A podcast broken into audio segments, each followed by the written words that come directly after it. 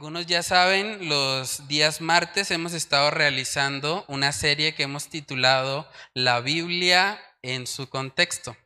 La Biblia en su contexto y es importante cada vez que vamos a estudiar la palabra de Dios que examinemos el contexto en el que está cada pasaje para no caer en malas interpretaciones o para de pronto extraer cosas que la palabra de Dios no enseña. Entonces vamos a estar mirando hoy un texto bíblico que ha hecho que muchas personas lleguen a creer que en la palabra de Dios, en la Biblia, hay algún tipo de contradicción. Porque es un texto que cuando nosotros lo leemos por primera vez, parece que nos diera a entender que la justificación de las personas viene a través de sus obras. Y es algo que ha hecho que mucha gente entre en controversia y diga, bueno, pero la justificación del creyente es por fe o es por obras. Vamos a mirar el pasaje bíblico. Santiago capítulo 2, en el versículo 24 está el texto que vamos a estar analizando el día de hoy. Santiago 2.24 dice, vosotros veis pues que el hombre es justificado por las obras y no solamente por la fe. Ese texto fue tan controversial para Martín Lutero que él incluso llegó a decir que la epístola de Santiago era una epístola de paja. Él afirmó eso. Él dijo, un día voy a encender la estufa de mi casa con la epístola de Santiago. Porque él no podía entender cómo Santiago decía algo así. ¿Cómo así de que la justificación es por obras y no solamente por fe. Pero vamos a ver si al examinar ese pasaje en su debido contexto, realmente lo que está enseñando Santiago es eso o es otra cosa. Pero antes de comenzar, hermanos, vamos a orar y a pedir la dirección del Señor en este estudio para que sea Él dirigiéndonos y guiándonos a toda verdad. Vamos a orar. Padre, queremos pedir de tu gracia, Señor, de tu favor en este tiempo. Queremos, Señor, que sea tu Espíritu Santo guiándonos a toda verdad, enseñándonos, mostrándonos, redarguyéndonos, ayudándonos, Señor, a poder comprender la Escritura y a poder aplicarla correctamente en nuestras vidas. Oramos para que tú nos ayudes a tener claridad sobre este pasaje. Te lo pedimos, Señor, en el nombre de Cristo Jesús. Amén y amén. Bueno, hermanos, lo primero que vimos eh, o que hemos estado viendo en esta serie es que cuando vamos a estudiar un pasaje bíblico debemos tener en cuenta primeramente el contexto inmediato para ver de qué se está hablando en particular en ese pasaje. Entonces, vamos a leer Santiago capítulo 2, pero esta vez vamos a empezar desde el versículo 14 en adelante. Santiago 2.14 dice, hermanos míos, ¿de qué aprovechará si alguno dice que tiene fe y no tiene obras? ¿Podrá la fe salvarle? Y si un hermano o una hermana están desnudos y tienen necesidad del mantenimiento de cada día, y alguno de vosotros les dice, id en paz, calentaos y saciaos, pero no les dais las cosas que son necesarias para el cuerpo, ¿de qué aprovechará? Así también la fe, si no tiene obras, es muerta en sí misma. Pero alguno dirá, tú tienes fe y yo tengo obras. Muéstrame tu fe sin tus obras y yo te mostraré mi fe por mis obras. ¿Tú crees que Dios es uno? Bien haces. También los demonios creen y tiemblan. Mas ¿quieres saber, hombre vano, que la fe sin obras es muerta? ¿No fue justificado por las obras Abraham nuestro Padre cuando ofreció a su hijo Isaac sobre el altar? ¿No es que la fe actuó juntamente con sus obras y que la fe se perfeccionó por las obras?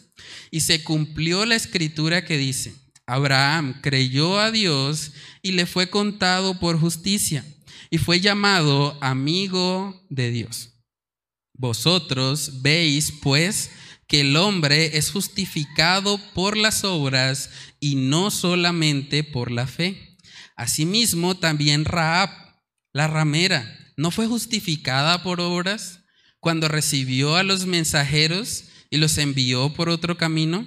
Porque como el cuerpo sin espíritu está muerto, así también la fe sin obras está muerta.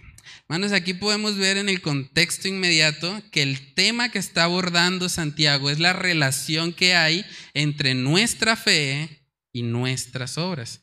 Él está diciendo básicamente, si usted dice tener fe, eso debe verse evidenciado en sus obras. Las obras testifican o muestran la fe que hay en cada persona. Entonces vemos a Santiago utilizar una terminología fuerte. Él básicamente está diciendo que hay una fe que es como la fe de los demonios. Gente que cree o que dice que cree, pero que realmente no aplica para nada lo que se supone que es su fe. Entonces vemos a Santiago tratando de, demostrar cómo, cómo encontramos un equilibrio en eso. Entonces, si miramos el contexto en sí mismo, podemos ver que Él no está hablando tanto de la salvación. Él está hablando más bien de la coherencia que debe haber entre aquellos que dicen ser salvos. Los que dicen que tienen fe deben vivir de tal manera que sus obras demuestren su fe. Y eso es importante entenderlo. Cuando nosotros nos vamos al pasaje de Santiago 2.24, ahí aparece la palabra justificado. Y algo que nos da mucha luz en cuanto a este pasaje es irnos al idioma original. La palabra griega que se utiliza ahí para justificado es la palabra dikaió. Eso es una palabra que puede tener varios significados. El significado primordial que vemos a lo largo del Nuevo Testamento, justificado, es una persona que ha sido declarada justa. Pero también la palabra griega puede traducirse como vindicar. Vindicar. Esa palabra de pronto no es muy común para nosotros, pero si vamos al diccionario de la Real Academia Española, podemos encontrar que vindicar significa defender, especialmente por escrito a quien se haya injuriado, calumniado o injustamente notado. Esa es la definición del diccionario. Entonces, si hablamos de vindicar, hablamos de defender. Y cuando nosotros vemos el autor de la carta de Santiago, él era un medio hermano de Jesús. Y la forma en que Jesús utilizó esa palabra griega, justificado, es la misma que vamos a, ver que Santiago aplicó acá. Vamos a mirar algunos textos para ver cómo Jesús utilizaba la palabra justificado. Vamos a Mateo capítulo 12.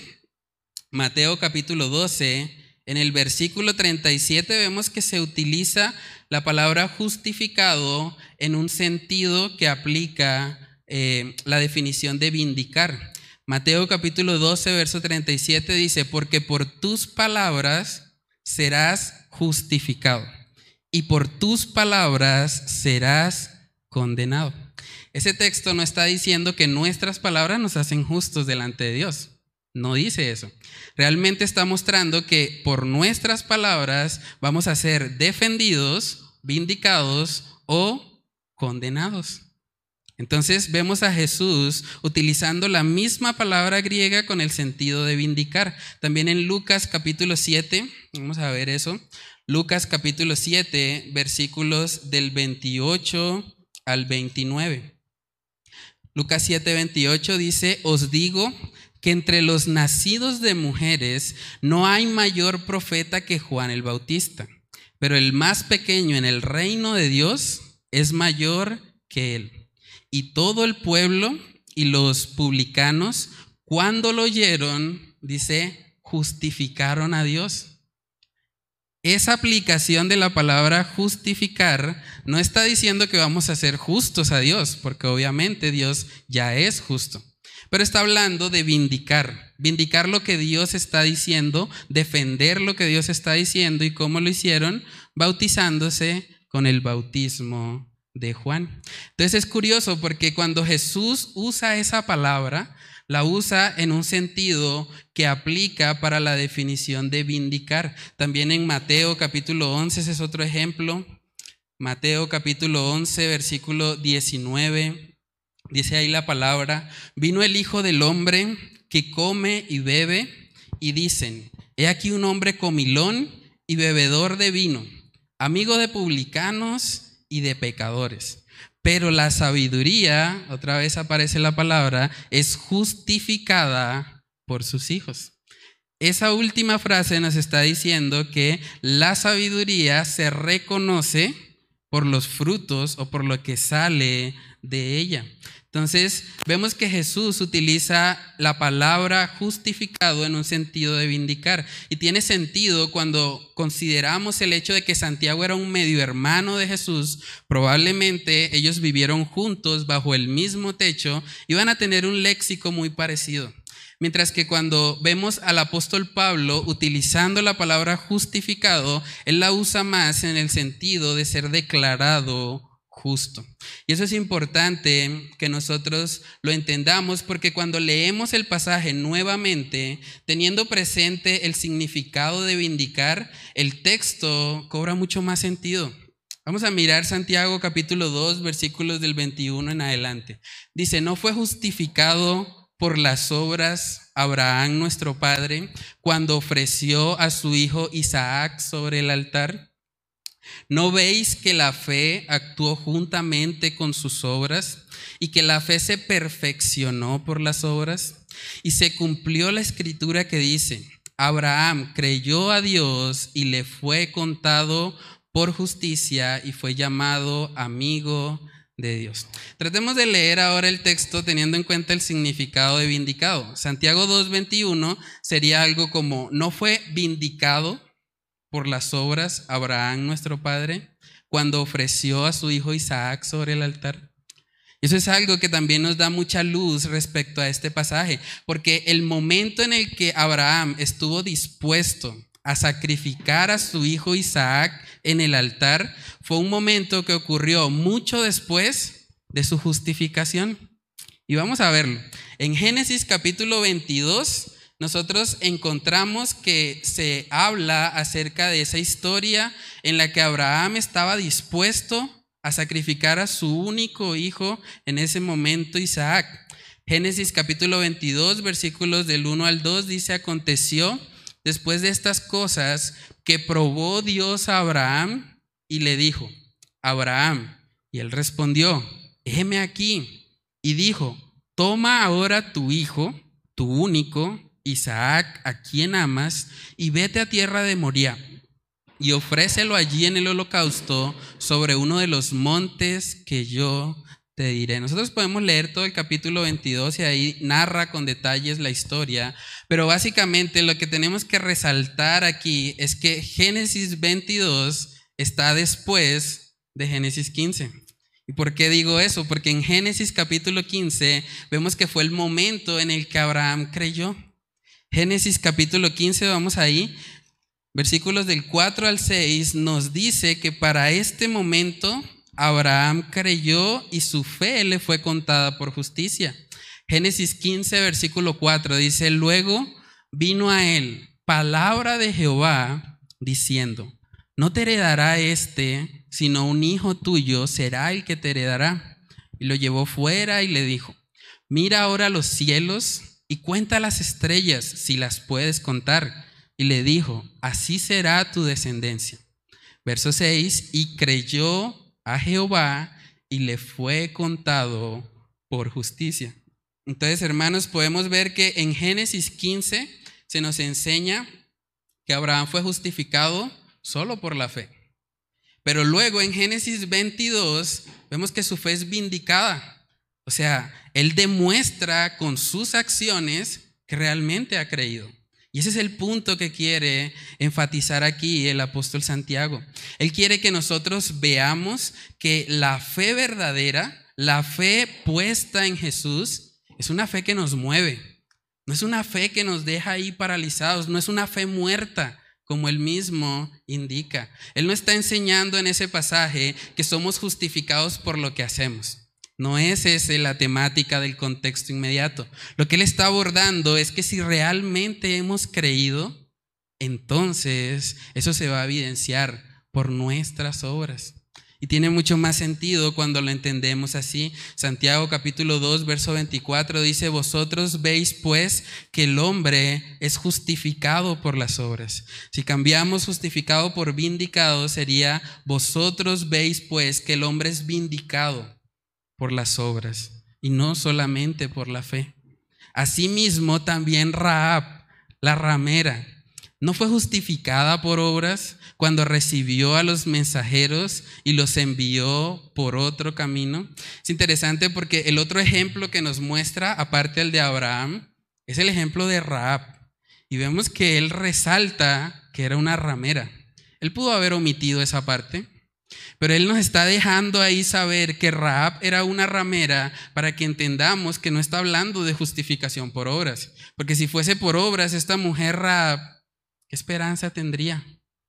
Una mujer que al parecer dedicó gran parte de su vida a prostituirse. Lo que está mostrando aquí Santiago es que aún la fe de una persona que puede ser desechada por la sociedad, una fe colocada en el lugar correcto, va a dar fruto. Va a dar fruto para gloria y honra de nuestro Dios. Hermanos, en Hebreos capítulo 11 vemos que esta mujer, Raab, fue incluida en una lista donde se nos presentan a los hombres o mujeres de fe.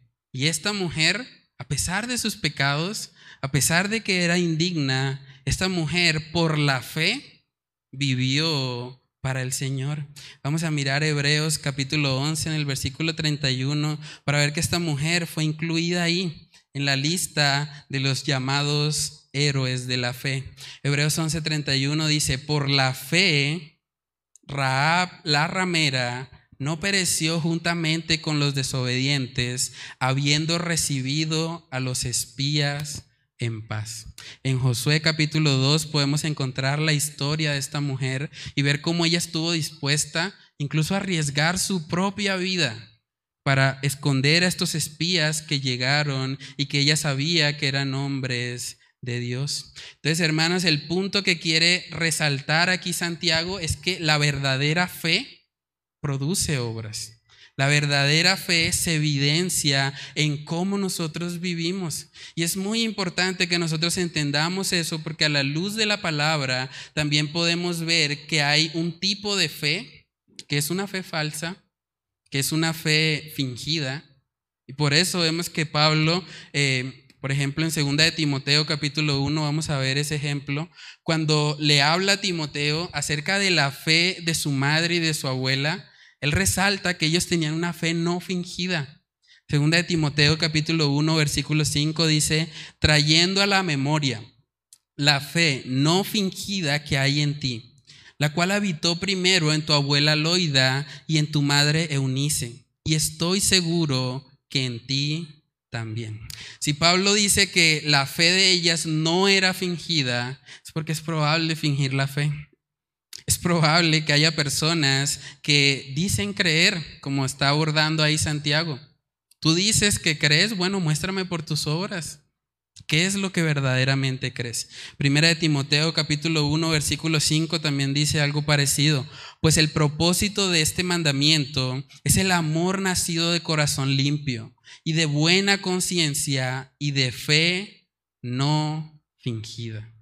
De fe no fingida. Es posible fingir la fe.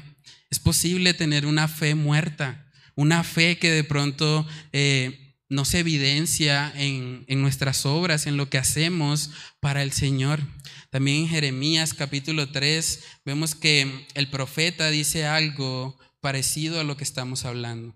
Jeremías 3:10 dice, con todo esto, su hermana la rebelde, Judá, no se volvió a mí de todo corazón, sino fingidamente, dice Jehová. Hermano Santiago está escribiendo esta carta teniendo en mente que es posible que dentro de los creyentes haya personas que fingen su fe. Hay personas que de pronto creen o dicen creer, pero que realmente no, no muestran ninguna evidencia de eso. Y es lo que Santiago está confrontando aquí. Eso me recuerda una parábola también de nuestro Señor Jesús en la que él habla acerca de dos hijos Hay uno de ellos que dice que va a hacer algo y no lo hace, y el otro que dijo que no lo haría si termina haciéndolo. Vamos a ver esa historia. Mateo capítulo 21, versículos del 28 al 32, ahí está la parábola de los dos hijos. Dice ahí la palabra del Señor. Pero ¿qué os parece?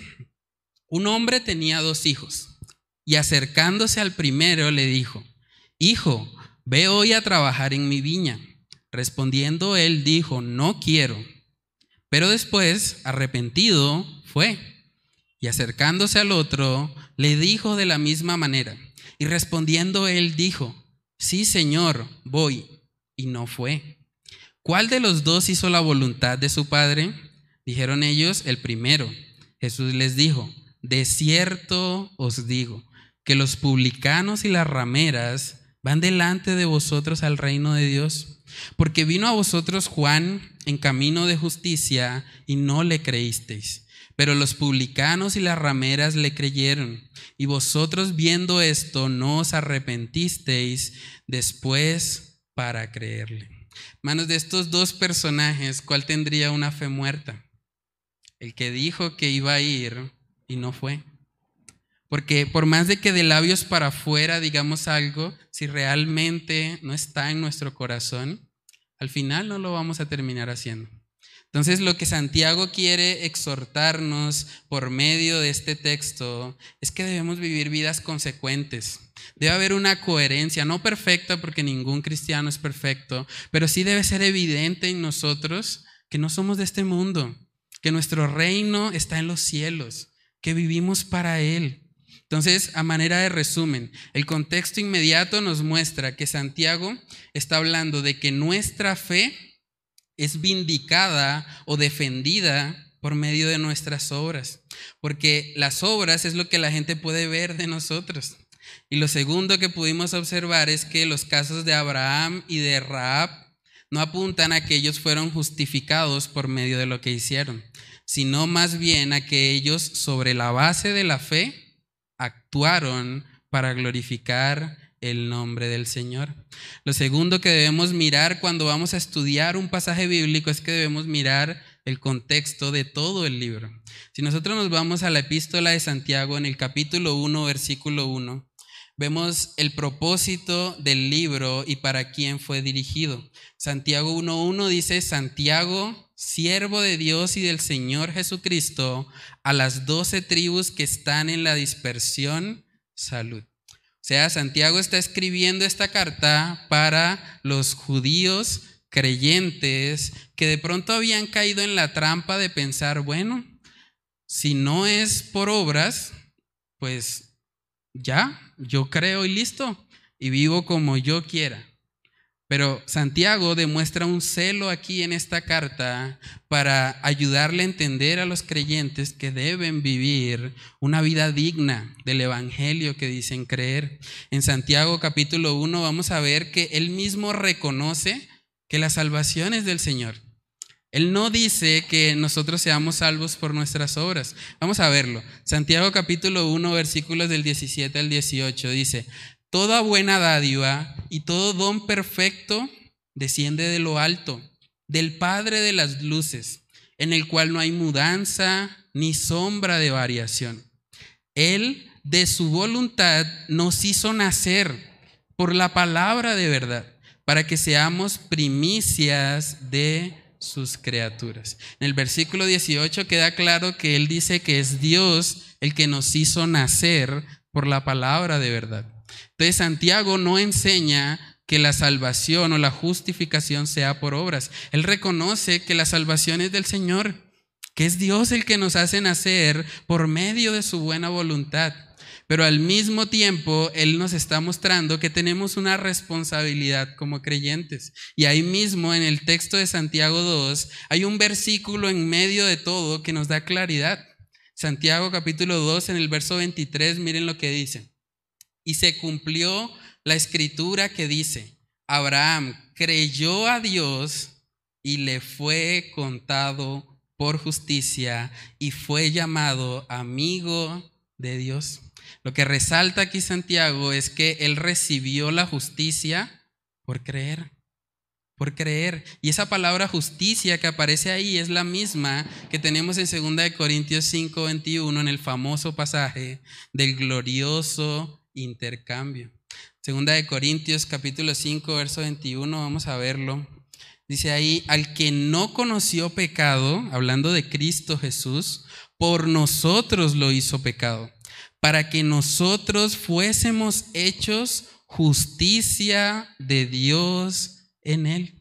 La justicia viene por creer en Cristo Jesús. Hermanos, a lo largo de toda la carta de Santiago, un tema que, se repite constantemente es que Santiago quiere que como creyentes vivamos vidas coherentes. Vamos a ver algunos ejemplos. En Santiago capítulo 3, versículos del 10 al 13, miren lo que dice. Dice, de una misma boca proceden bendición y maldición. Hermanos míos, esto no debe ser así. ¿Acaso alguna fuente hecha por una misma abertura agua dulce y amarga?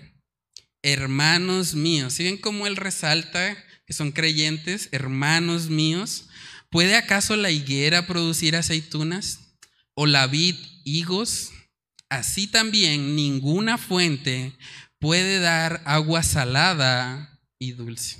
Básicamente lo que Santiago les está diciendo es que si son creyentes, no debería salir de su boca bendición y maldición.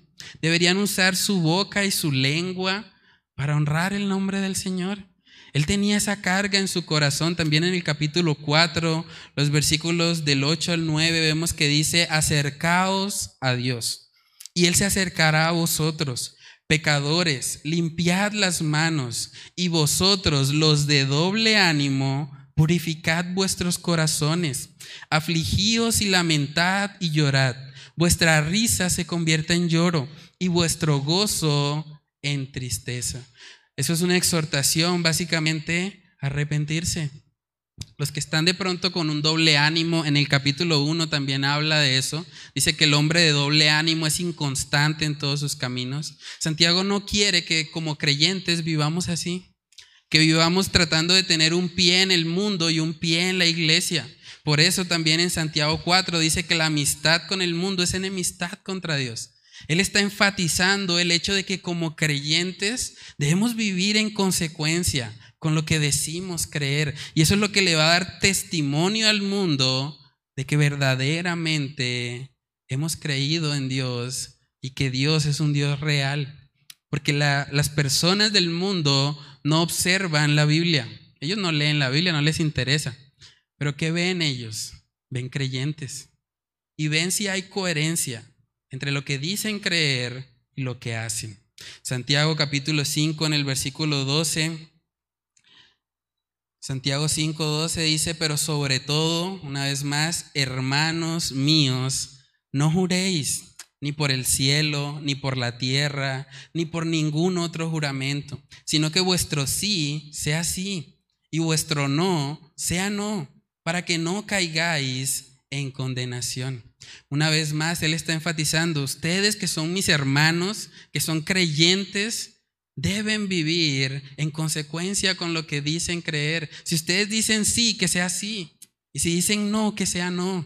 Para que no caiga sobre vosotros condenación. Entonces, hermanos, lo que podemos ver en el contexto del libro es que Santiago no está enseñando en ninguna parte que la justificación sea por obras.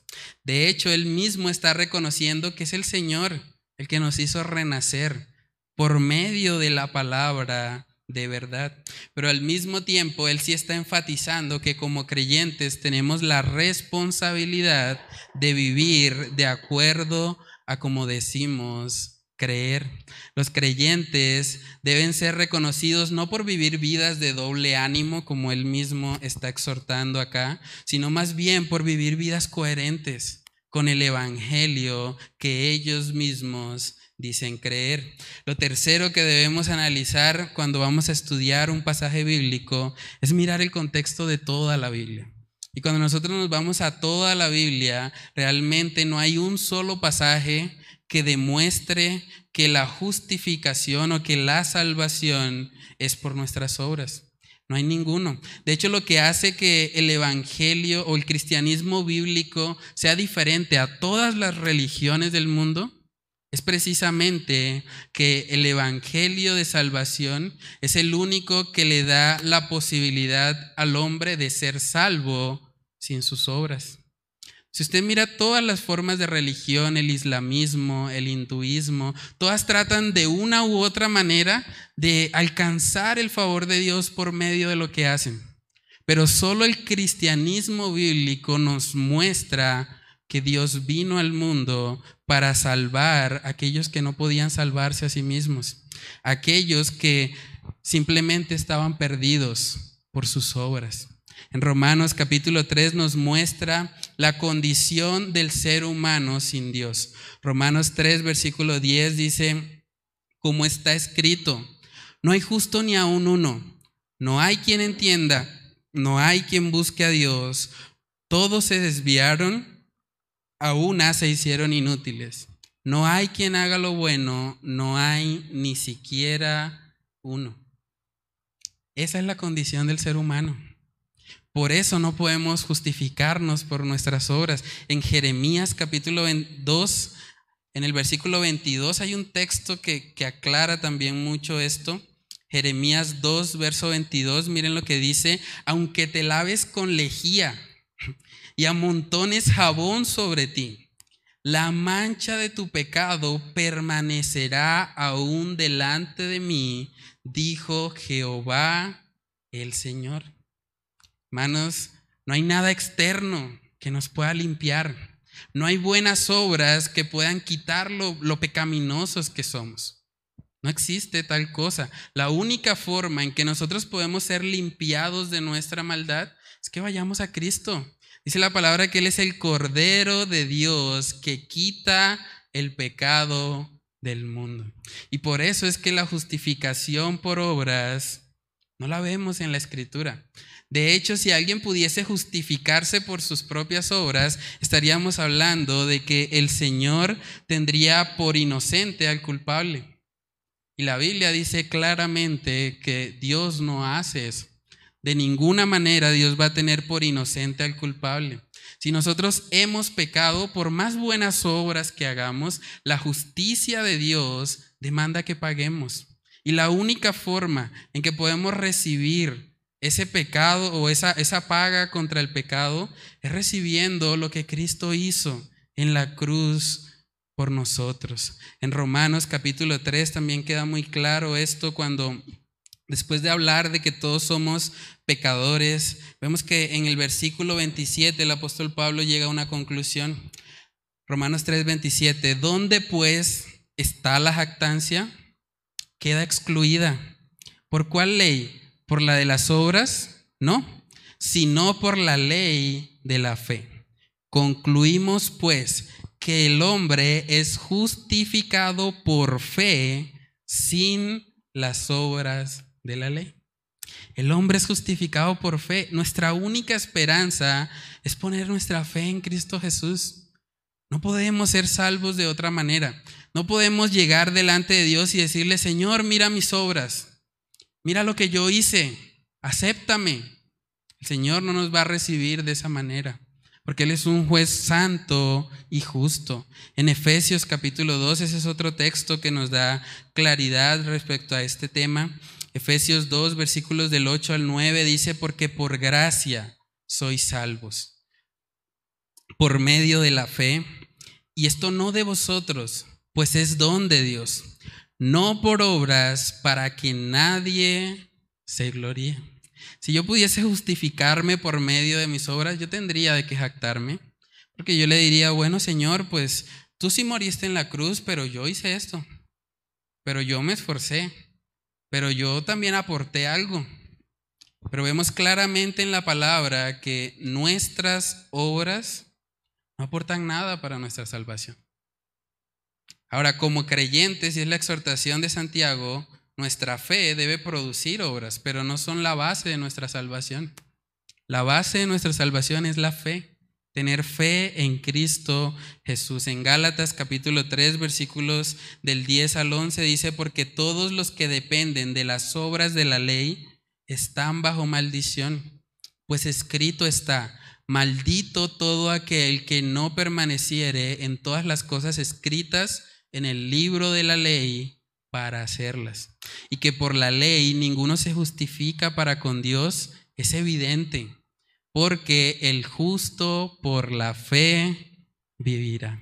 Hermanos, creer en la justificación por obras es un asunto muy serio, porque si usted cree que usted merece la salvación, si usted cree que usted merece el cielo, realmente eso es una evidencia de que usted está perdido, de que usted no ha entendido realmente de qué se trata lo que Cristo Jesús vino a hacer, porque Él vino precisamente a buscar lo que se había perdido, a buscar a los pecadores, a los que demostraban su necesidad de Él. Y aquellos que confían en la ley, dice aquí Pablo en Gálatas, los que dependen de las obras de la ley, están bajo maldición. Si usted está pensando, bueno, es que yo voy a la iglesia, es que yo leo la Biblia, es que yo oro todos los días y por eso el Señor me tiene que aceptar, realmente usted está completamente equivocado. La única razón por la que el Señor nos acepta es porque hemos creído en Cristo Jesús y porque le hemos abrazado como el Salvador que Él es. ¿Saben que lo que motivó a Abraham, a Raab y a todos los justos que vemos ahí en Hebreos 11 fue precisamente su fe? Porque es que la fe en Cristo es una fe que nos mueve. Aquí mismo en Gálatas 3, en el verso 11, dice que el justo por la fe vivirá. La fe en Cristo es una fe que nos lleva a actuar. Y yo creo que hay un texto que nos da mucha claridad respecto a este asunto de si la salvación es por fe, por obras o por fe más obras, como algunos han dicho. Pero vamos a mirar el texto de Lucas 23, yo creo que ese es uno de los más esclarecedores también. Lucas 23, ahí vemos la historia del ladrón que estaba al lado de Jesús en el momento de la crucifixión. Lucas 23, versículo 39 dice, y uno de los malhechores que estaban colgados le injuriaba diciendo, si tú eres el Cristo, sálvate a ti mismo y a nosotros. Respondiendo el otro, le reprendió diciendo, ¿ni aún temes tú a Dios, estando en la misma condenación? Nosotros, a la verdad, justamente padecemos, porque recibimos lo que merecieron nuestros hechos mas este ningún mal hizo. Y dijo a Jesús, acuérdate de mí cuando vengas en tu reino. Entonces Jesús le dijo, de cierto te digo, que hoy estarás conmigo en el paraíso. Hermanos, este ladrón en la cruz, Jesús mismo está diciendo que su salvación está segura. Y este hombre no se bautizó, este hombre no participó de la cena del Señor. Este hombre no salió en una campaña de evangelismo. Simplemente creyó. Creyó así como Abraham. Creyó y le fue contado por justicia. Es muy importante que nosotros tengamos claridad, hermanos, en que la salvación es solo por fe. Solo por fe en Cristo Jesús. Porque si tratamos de añadirle obras a eso, le estamos colocando mérito humano. Y si hay mérito humano, hay de qué jactarse. Y debemos evitar ese extremo. Me gusta como dijo Charles Spurgeon, él dijo, cree en Jesucristo y su sangre te hará limpio. No es la fe en Jesucristo más el bautismo. No es la fe en Jesucristo más la membresía de la iglesia. No es la fe en Jesucristo más tus buenas obras. No es la fe en Jesucristo más todo lo que hacemos. En realidad, es solo la fe en Jesús y su gracia salvadora lo que salvará tu alma. Pon tu confianza en Jesús y serás salvo. De eso se trata la salvación. La justificación, en el sentido de ser declarados justos, solo viene a través de la fe. Solo viene a través de poner toda nuestra confianza en Jesús. Y por eso precisamente cuando estemos en el cielo, cantándole a nuestro Dios, no vamos a cantar diciendo, Señor, qué buenas obras hice para estar acá. Vamos a estar cantando y diciendo, gloria al Cordero, al Salvador. Vamos a mirar lo que dice Apocalipsis capítulo 7, versículos del 9 al 10. Dice, después de esto miré y aquí una gran multitud, la cual nadie podía contar, de todas naciones y tribus y pueblos y lenguas que estaban delante del trono y en la presencia del Cordero, vestidos de ropas blancas y con palmas en las manos. Y clamaban a gran voz diciendo, la salvación pertenece a nuestro Dios, que está sentado en el trono y al, y al Cordero. Hermanos, lo que vamos a cantar en el cielo es que la salvación es del Señor. No vamos a estar diciendo, bueno, qué buenas obras hice para estar acá. Me gané con mucho esfuerzo, con mucha perseverancia la salvación. No, Debemos confiar completamente en Jesús. Entonces, hermanos, a la luz de todos estos textos que hemos visto a lo largo de toda la Biblia, tenemos que concluir que la justificación es solo por fe. La justificación en el sentido de ser declarados justos solo viene para aquellos que creen en Cristo Jesús como su Señor y Salvador. Entonces, bueno, vale la pena preguntarnos, si ya sabemos que la enseñanza de Santiago 2.24 no es que nos vamos a hacer justos por medio de las obras, entonces, ¿cómo lo aplicamos? Vamos a ver algunas aplicaciones. Lo primero que podemos resaltar de ese pasaje es que si tú eres un cristiano, tienes la responsabilidad de vindicar tu fe. ¿Eso qué quiere decir? Vivir de tal manera que tus obras evidencien lo que tú has creído. O en palabras de Santiago, no solamente ser un oidor, sino un hacedor de la palabra. Y vemos que no solamente Santiago dice eso, en Filipenses capítulo 1, en el versículo 27, dice ahí la palabra del Señor, solamente que os comportéis como es digno del Evangelio de Cristo, para que, o sea que vaya a veros o que esté ausente, oiga de vosotros que estáis firmes en un mismo espíritu, combatiendo unánimes por la fe del Evangelio. El apóstol Pablo les está también exhortando a ellos a que deben vivir conforme al Evangelio que han creído. Si ven que Pablo y Santiago no se contradicen, realmente Pablo y Santiago se complementan entre sí, porque Santiago está diciendo exactamente lo mismo. Deben vivir comportándose como es digno del Evangelio conforme a lo que dicen que han creído. También ahí mismo en Filipenses 2, en el versículo 14, dice, haced todo sin murmuraciones y contiendas, para que seáis irreprensibles y sencillos, hijos de Dios sin mancha, en medio de una generación maligna y perversa, en medio de la cual resplandecéis como luminares en el mundo asidos de la palabra de vida para que en el día de Cristo yo pueda gloriarme de que no he corrido en vano, ni en vano he trabajado. El deseo de Pablo para los creyentes es que vivieran como luminares en el mundo, que marcaran una diferencia, una fe que está muerta, una fe que no hace obras que glorifiquen al Padre. Eso no va a resplandecer en medio de las tinieblas. Es el mismo punto que Santiago está tratando en su carta. Lo segundo que podemos aplicar de este pasaje es que la fe verdadera es una fe que obra.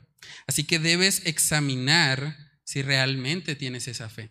Santiago capítulo 2 en el verso 26 dice, porque como el cuerpo sin espíritu está muerto, así también la fe sin obras está muerta.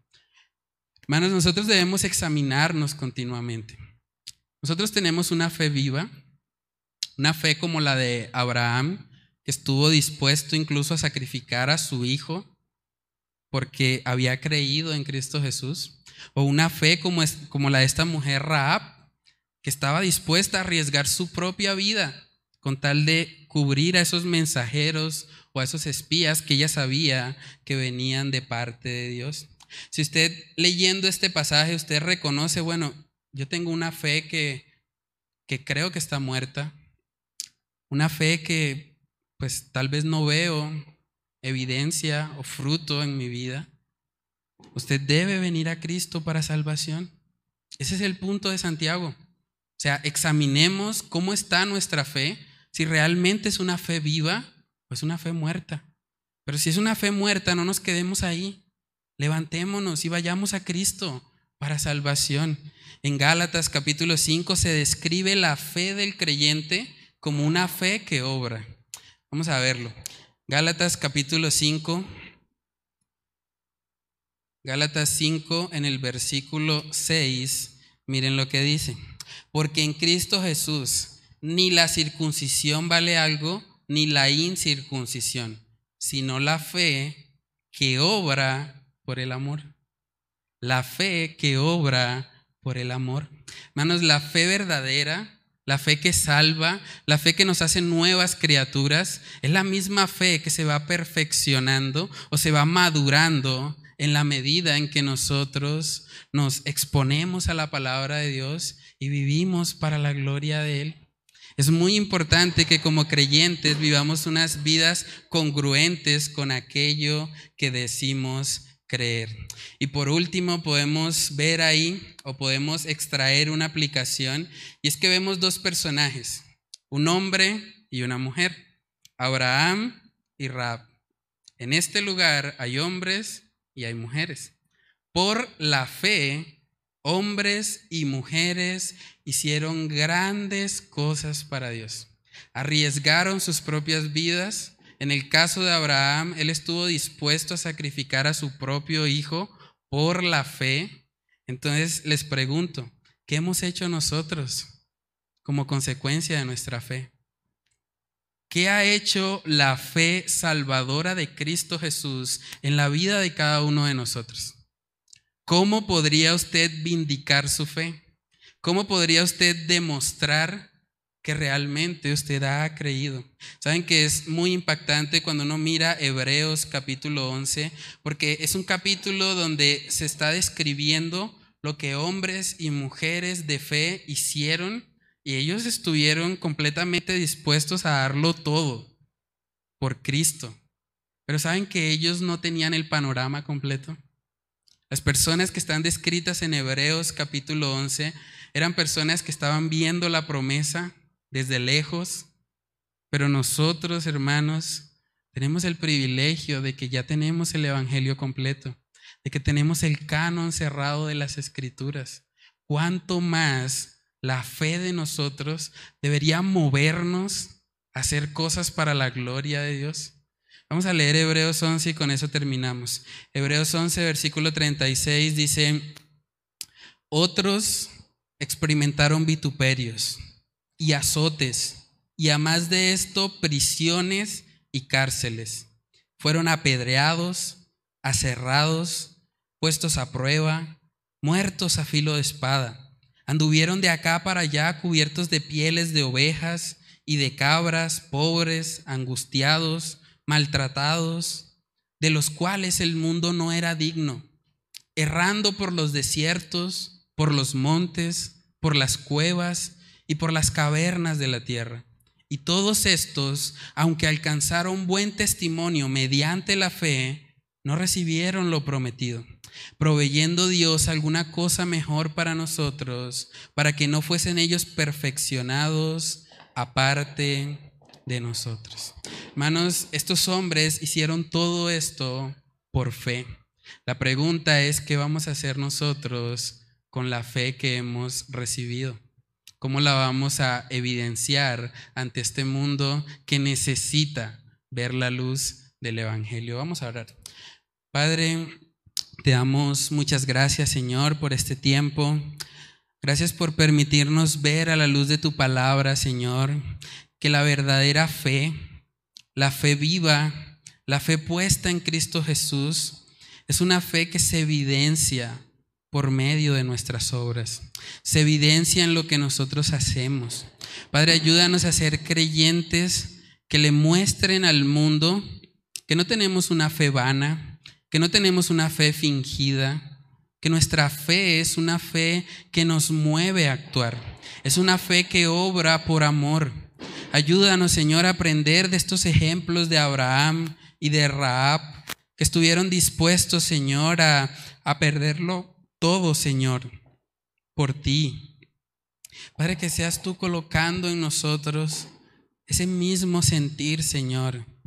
el sentir de vivir una vida enfocada en ti, Señor, entendiendo que este mundo es pasajero, que tarde o temprano todos vamos a morir, pero que lo que tiene valor es hacer realmente tesoros en los cielos, donde la polilla y el orín no corrompen, donde sabemos que vamos a estar una eternidad contigo, Señor. Ayúdanos a vivir como extranjeros y peregrinos en esta tierra, a entender, Señor, que, que la fe puesta en ti debe movernos a vivir de una manera tal que el mundo pueda ver una diferencia en nosotros. Padre, ayúdanos a vivir cada día de nuestras vidas para gloria y honra de tu nombre. Te lo pedimos, Señor, en el nombre de Cristo Jesús. Amén y amén.